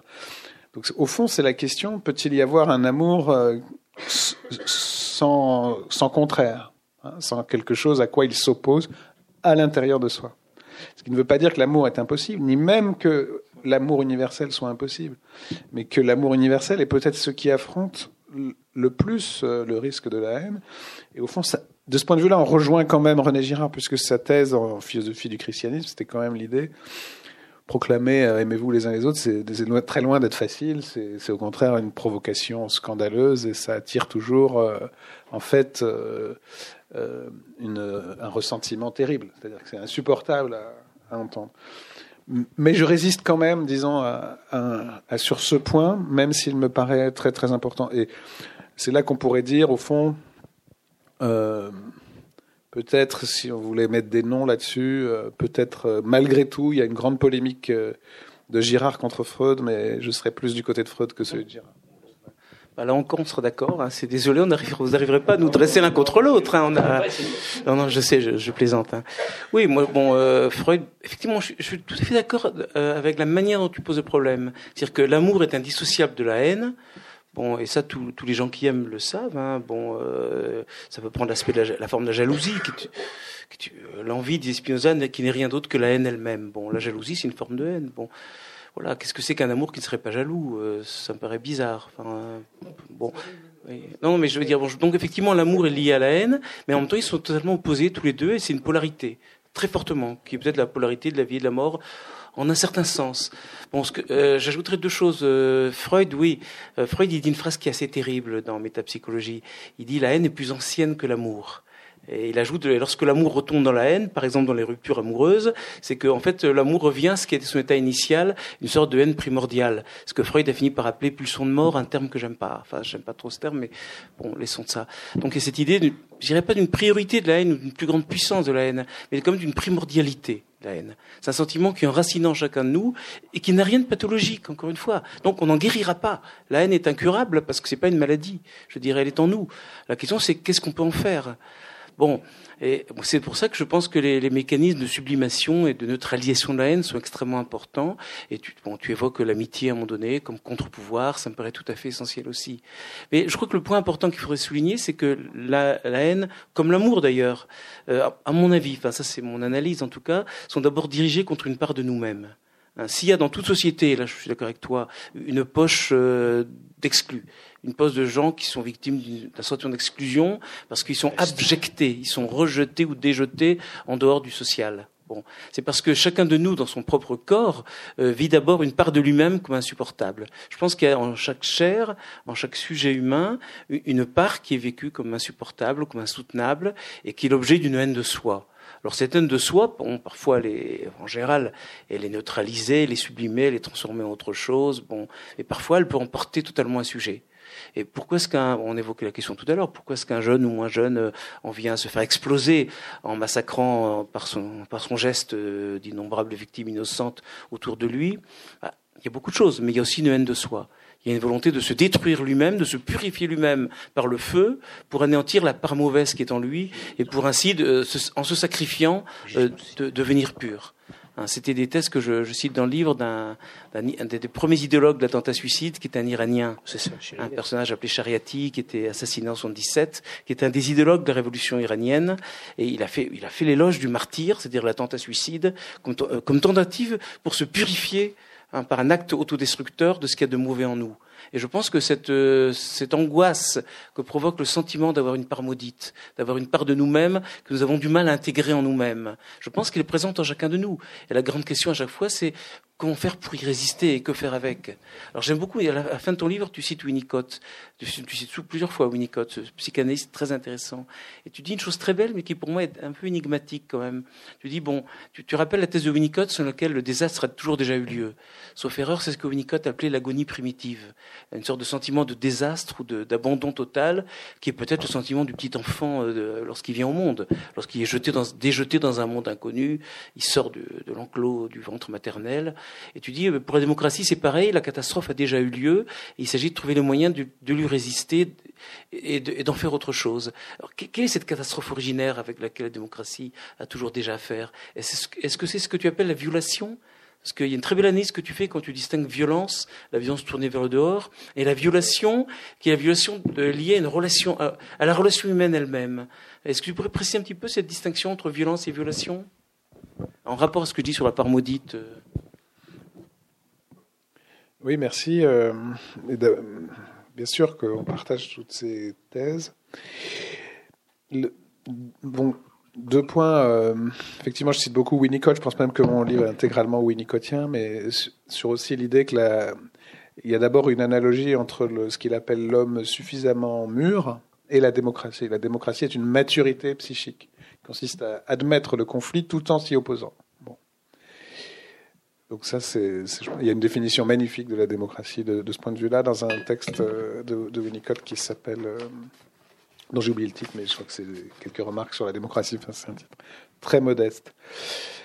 Il y a euh, aussi effectivement cette autre thèse psychanalytique de, Winnicott qui dit que l'effondrement a toujours déjà eu lieu. C'est dans un très beau livre, un texte intitulé la crainte de l'effondrement et que quand un sujet humain s'effondre, euh, perd toutes ses défenses psychiques, c'est qu'il il revit une situation où il s'est senti dans une forme de détresse primitive. Et en effet, c'est le nourrisson. Et d'ailleurs, ce que Winnicott appelle la folie maternelle primaire, c'est que la, figure parentale qu'est la mère euh, a une sorte de moment de folie pour compenser cette panique de l'enfant.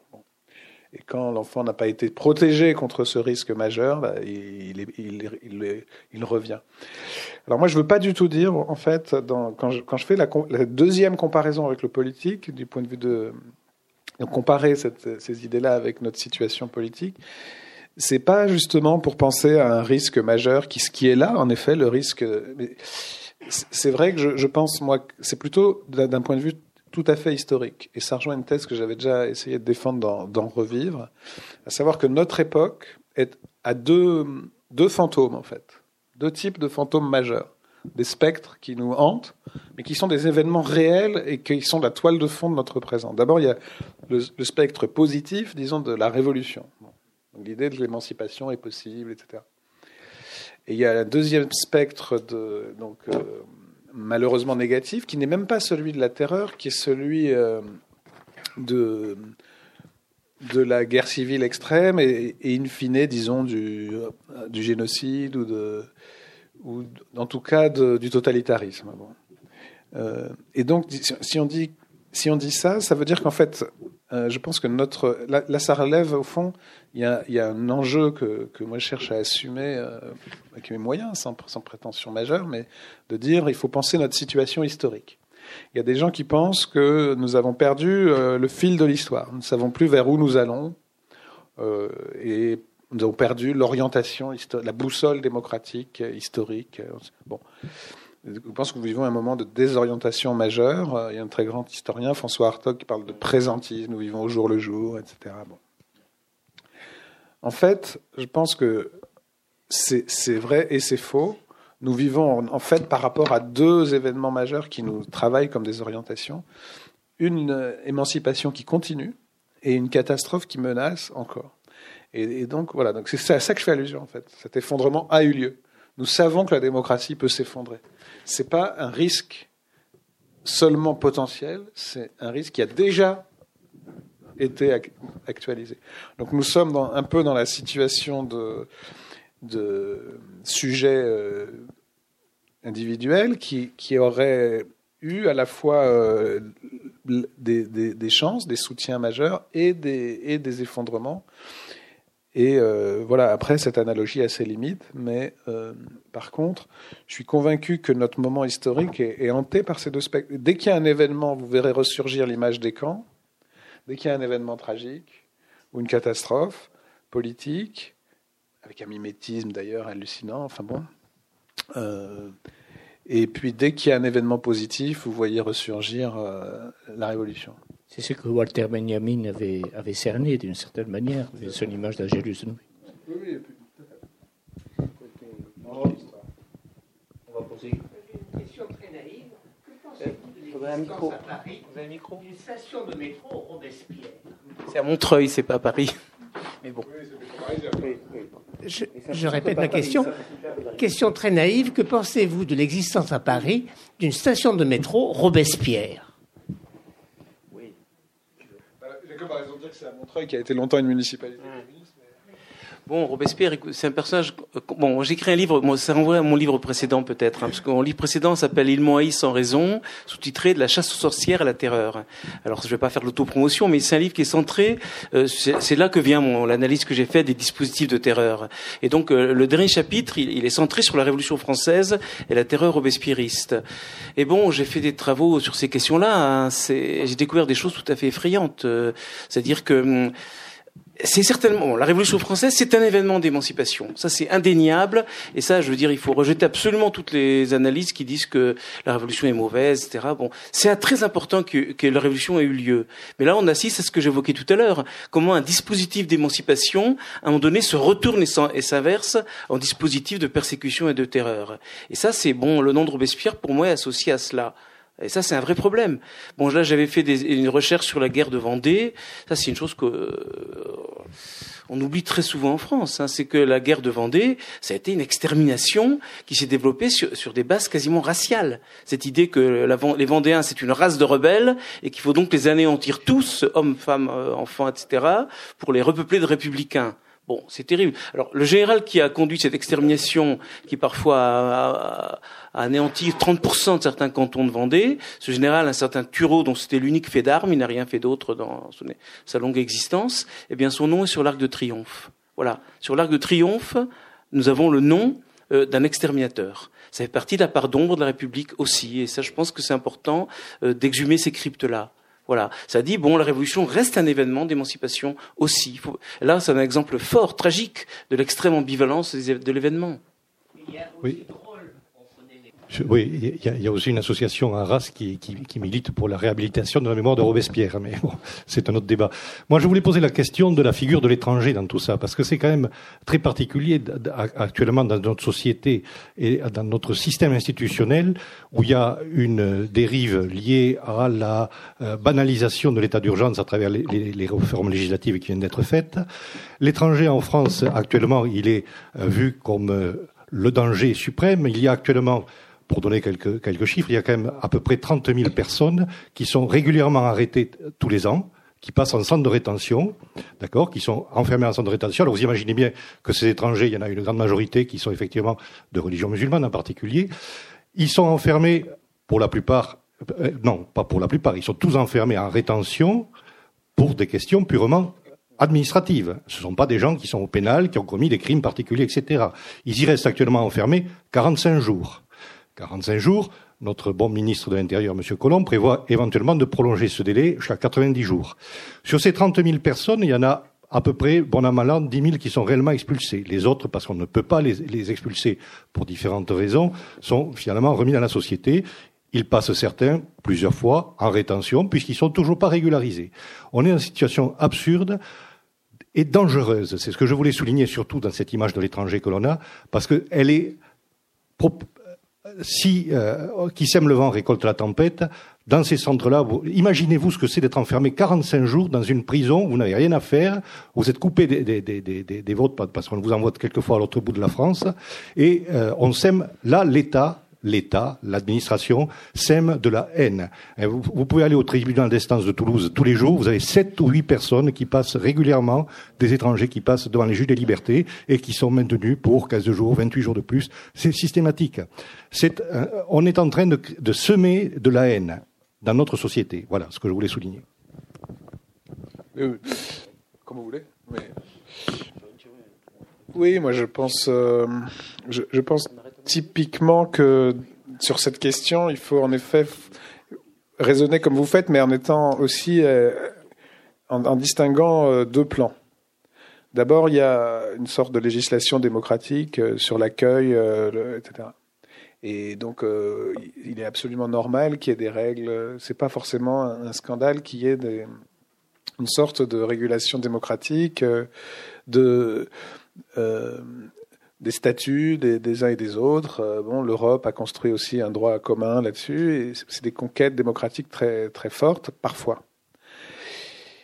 Et puis de l'autre côté, il y a en effet l'extrême inverse, qui est la haine dont vous parlez, et qu'encore une fois est fondée sur quelque chose de très très profond et très dangereux en effet, qui est l'étranger comme l'autre, l'ennemi, euh, sous-tendu par des idéologies qui aujourd'hui sont très puissantes de ce côté-là. Et euh, même en France, on a, on a un privilège assez étonnant. Il y, y, a, des grandes idées démocratiques qui naissent en France et on est aussi à l'origine de toutes les grandes idées, de certaines des grandes idées totalitaires. Euh, bon. Et aujourd'hui, les théoriciens de ce qu'ils appellent le grand remplacement euh, sont en train de fournir des arguments à l'extrême droite mondiale partout. En Pologne, on parle de grand remplacement. Donald Trump parle de grand remplacement. Bref, ce fantasme de l'invasion. Bon. Et donc, c'est vrai que je pense que le danger absolue, c'est vraiment de, de, de, faire des mesures de relevant du premier plan pour satisfaire ce, ce danger qui relève du, du second plan et qui est un fantasme redoutable. Qu'il y ait des règles, je pense que c'est pas choquant. Après que ce soit fondé sur l'accueil, l'hospitalité, qu'il y ait aussi des universels minimaux, c'est-à-dire du soin, de, de, la, il y a des, des, questions absolument universelles. On peut, on peut, voilà, moi ce qui, ce qui je trouve incroyable, c'est que, euh, par exemple, euh, on ait pu hésiter à mettre des toilettes dans le camp de réfugiés de Calais, même le Comité national d'éthique a fait un avis sur la santé des migrants pour des raisons simplement humanitaires. minimale. Euh, donc il y, a, des universels. Après, il peut y avoir des règles. Il peut y avoir euh, voilà. Mais le, problème, c'est que l'esprit de ces règles ne doit pas céder à un pouce à l'idéologie de l'ennemi et de, l'altérité radicale et de l'autre et de l'invasion, etc. Ça, c'est vraiment euh, un principe. Alors, après qu'il y ait des règles, que la République puisse, euh, qui se soit pas d'un côté, euh, je dirais euh, justement une sorte de, de haine violente qui existe, qui est nourrie par ces idéologues. Hein. et il faudrait déconstruire systématiquement leur concept. Je pense que c'est eux qu'il faudrait remplacer, évidemment. donc je pense qu'il faudrait vraiment faire une, il faudrait vraiment les remplacer. Mais c'est vraiment quelque chose qu'il faut faire parce qu'ils sont là. et, et mais, mais ce qu'on leur oppose, contrairement à ce qu'ils disent, ça n'est pas euh, un bon sentiment, une ouverture au sens fantasmé d'une sorte d'absence de, règles ou de, critères. Je pense que, au contraire, le, démocrate est toujours celui qui lutte sur deux fronts, qui perçoit bien qu'il peut y avoir des, dangers, que ça peut être compliqué, que bon, et tous ces dangers qui conspirent, c'est-à-dire qu'il y a effectivement eu, par exemple, des terroristes qui se sont glissés parmi les migrants réfugiés pour des raisons. Il y en a eu, on le sait certains du Batac qui ont tiré au Bataclan avaient fait le voyage euh, euh, comme réfugiés. Bon, alors ça c'est parfait pour les pour les ceux qui disent l'étranger c'est l'ennemi, puisque parmi les étrangers, mais en nous aussi, il y, a des, y a des ennemis. Encore une fois, il y a des terroristes et des dangers pour la démocratie qui sont très français, qui n'ont même pas eu de la double nationalité, hein, qui n'en ont qu'une. Donc, euh, donc la, la question, c'est vraiment être très clair sur, Et c'est vrai que je, pense que un certain nombre de mesures qui sont prises aujourd'hui et celles que vous évoquez sont des gages donnés à cette demande sans fin de haine. Et ces gages ne servent à rien parce que la haine ne comprend pas la, limite. Et donc on peut toujours. Donc il faut des règles, mais fondées sur la justice de façon très claire. Et donc euh, c'est vraiment extrêmement important de, ne pas donner le moindre gage de ce côté-là. C'est pour ça que moi je pense qu'on pouvait instituer des, des, peines symboliques très fortes pour les, auteurs d'attentats terroristes. Il faut le faire. Il ne faut pas banaliser ces attentats. Ça existe. C'est des crimes épouvantables. Mais en même temps, la déchéance de nationalité, c'est un gage donné dans ce sens-là, parce qu'on dit, voilà, c'est facile au fond. Euh, en fait, ceux qui ont fait ces crimes, ben, ils ne sont pas français. Donc, mais en fait, c'est vraiment un gage donné à, à cette idéologie de l'ennemi. Il faut des, il faut les, des, peines, extrêmement lourdes et, et, et, surtout pas banaliser le terrorisme, mais en même temps euh, ne pas le faire. Voilà, donc, je pense qu'il faut être bien clair sur ces plans-là. Non, encore une fois, je suis entièrement d'accord. Hein. Pour, le, le, retour, non, euh, je ne vais pas m'absentir, mais pour dire très très rapidement, bon, nous vivons dans un état de droit. Euh, ça, c'est très important parce qu'il y a souvent des gens tout à fait honorables qui disent, moi, la manière dont on traite l'étranger, la déchantialité, on revient à Pétain. On est, j'ai entendu quelqu'un de très très intéressant récemment. Euh, euh, dire oui, oui, on est, il n'y a aucune différence entre Hollande et Pétain. Non, nous sommes un état de droit. Ça, c'est important de le dire. Mais un état de droit reste un état. Euh, et l'État implique une part de, monopole de la violence légitime, c'est-à-dire aussi une part de désignation de l'ennemi euh, interne et externe qui est inhérent à la structure même d'un État. Donc un État de droit conserve toujours des poches de non-droit. Je pense que les, les, centres de rétention sont typiquement euh, des lieux dans lesquels s'exerce une souveraineté étatique en grande partie arbitraire. Euh, à la différence des prisons, bon, quoi qu'on puisse penser des prisons et de la manière dont elles sont surpeuplées, bon, de la violence carcérale, d'accord, mais ça reste de la détention et non pas de la rétention. Donc c'est régulé, bon, ça renvoie du jugement au tribunal dont on parlait tout à l'heure. Alors que la rétention, à la différence de la détention, euh, c'est le lieu de l'arbitraire. C'est le lieu où la souveraineté d'État s'exerce de la manière la plus archaïque, la plus barbare, la plus sauvage. Euh, bon, c'est pas encore des camps, c'est pas des camps d'extermination. Il faut être très prudent. On ne peut pas amalgamer toutes choses, mais c'est ce qui annonce euh, des dérapages possibles qui peuvent aller toujours plus loin. Alors oui, 90 jours de rétention, ça c'est proprement scandaleux. J'étais pas au courant de cette, euh, ce projet. si c'est confirmé, ça mériterait vraiment euh, une rébellion citoyenne parce que c'est scandaleux. Alors pourquoi pas la rétention à perpétuité donc oui, là encore, nous sommes d'accord. Hein. Il faut donc respecter la démocratie, l'état de droit, en se rendant compte aussi que la démocratie, l'état de droit, engendre nécessairement des abus, des transgressions, des zones de non-droit contre lesquelles il faut démocratiquement lutter. C'est ce que tu dis à un moment donné. Tu dis que la démocratie euh, produit les contrepoisons contre les, les, les, dangers qu'elle suscite elle-même. Elle est à la fois le remède et le poison. Pharmacone, aurait dit, aurait dit Platon. Pharmacon, c'est ça. En grec, c'est à la fois le remède et le poison. La démocratie secrète des poisons, si on peut dire, secrète des, des, déviances dangereuses, et en même temps, elle est le remède contre sa propre déviation. Sur la rétention, juste une précision, la circulaire européenne qui est sortie il y a quelques années de cela a donné jusqu'à 18 mois de rétention. C'est effarant parce qu'il fallait euh, donner des concessions à certains pays européens. Hein. Parce que dans certains pays européens, la rétention est euh, quelquefois euh, très longue. On, on, est mieux, mais. Oui, juste une précision. En plus, il y a une incertitude juridique sur la nature de la, sur la nature de la détention, si j'ose dire. Puis le Conseil constitutionnel ne l'a pas considéré comme une peine sur le plan juridique. Oui, la rétention, effectivement, alors qu'en fait c'est une atteinte quand même aux libertés, aux libertés fondamentales, circulation d'aller venir. Tout ça pour dire que dispositif complexe. Voilà. Oui, merci beaucoup. Euh, par rapport à la, question de la démocratie euh, elle-même, euh, qu'est-ce qu'on peut penser, selon vous, des tentatives de démocratie directe? Je pense notamment aux zapatistes, par exemple au Mexique, qui tentent de renouveler les expériences démocratiques en défendant l'idée du mandat impératif, par exemple, et pas uniquement du mandat représentatif, et qui semblent plus démocratiques, si on pouvait faire des degrés de démocratie, que nos démocraties représentatives, en tant que justement les, les individus chez les zapatistes, par exemple, discutent dans des assemblées générales très régulières et peuvent révoquer les représentants qui agissent mal selon eux, qui ne sont pas des représentants, donc, mais des gens à mandat révocable, Tandis que nous élisons par exemple des députés qui ensuite ont certains programmes mais qui peuvent le bafouer complètement ou des présidents qui peuvent faire l'inverse de ce qu'ils avaient promis. Donc est-ce que la démocratie euh, directe ne serait pas une possibilité dont on pourrait euh, s'emparer pour renouveler euh, nos démocraties représentatives aussi? Bon, moi, moi je, pense qu'il pour répondre à votre question qui est très centrale, hein, il faut euh, se redonner le critère de, ce que c'est que la, la, démocratie. À mon avis, la démocratie lutte contre, toujours contre des violences intérieures. J'en viens à mon dada. Et donc, euh, parmi la première, c'est l'abus de pouvoir. Et c'est vrai que c'est pour ça que démocratie égale pouvoir du peuple, c'est-à-dire contre l'appropriation du pouvoir par certains, etc.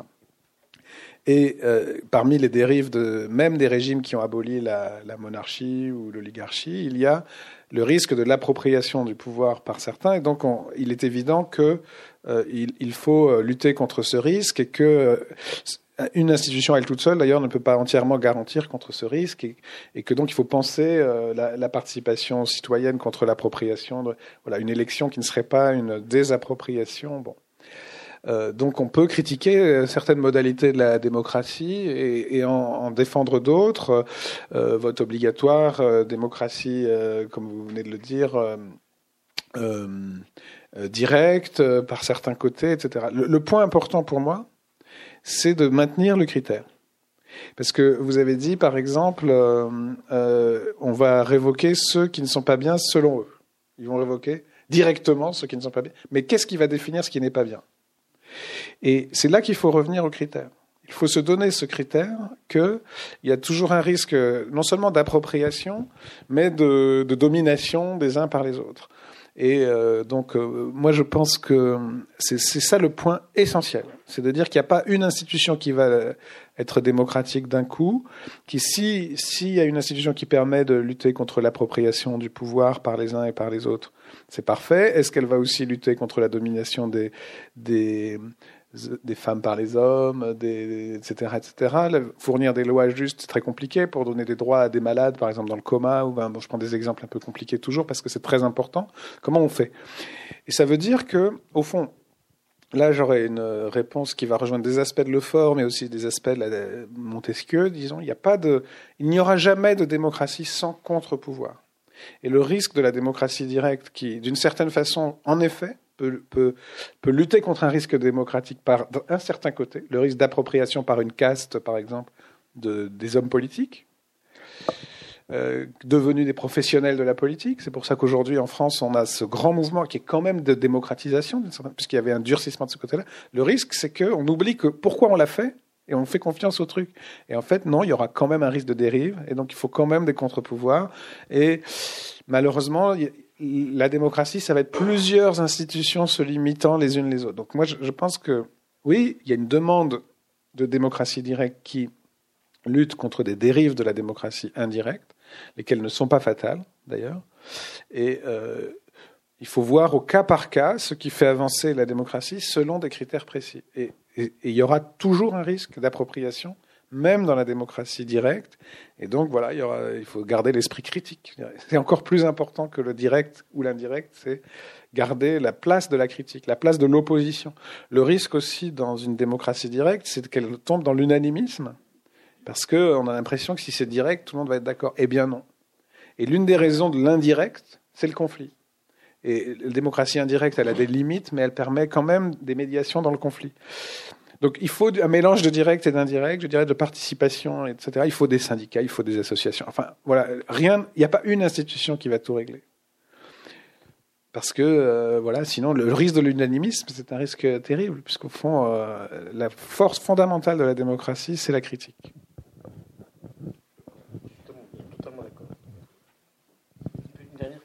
Il y a une dernière question non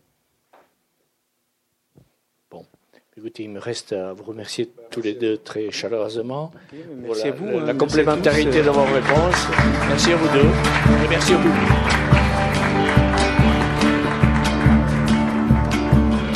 Vous venez d'écouter Frédéric Worms et Jacob Rokozinski lors d'un dialogue autour de leurs livres respectifs Les maladies chroniques de la démocratie et Djihadisme, le retour du sacrifice, paru aux éditions Des Clés de Brovard, enregistré vendredi 15 décembre 2017 à la librairie Ombre Blanche.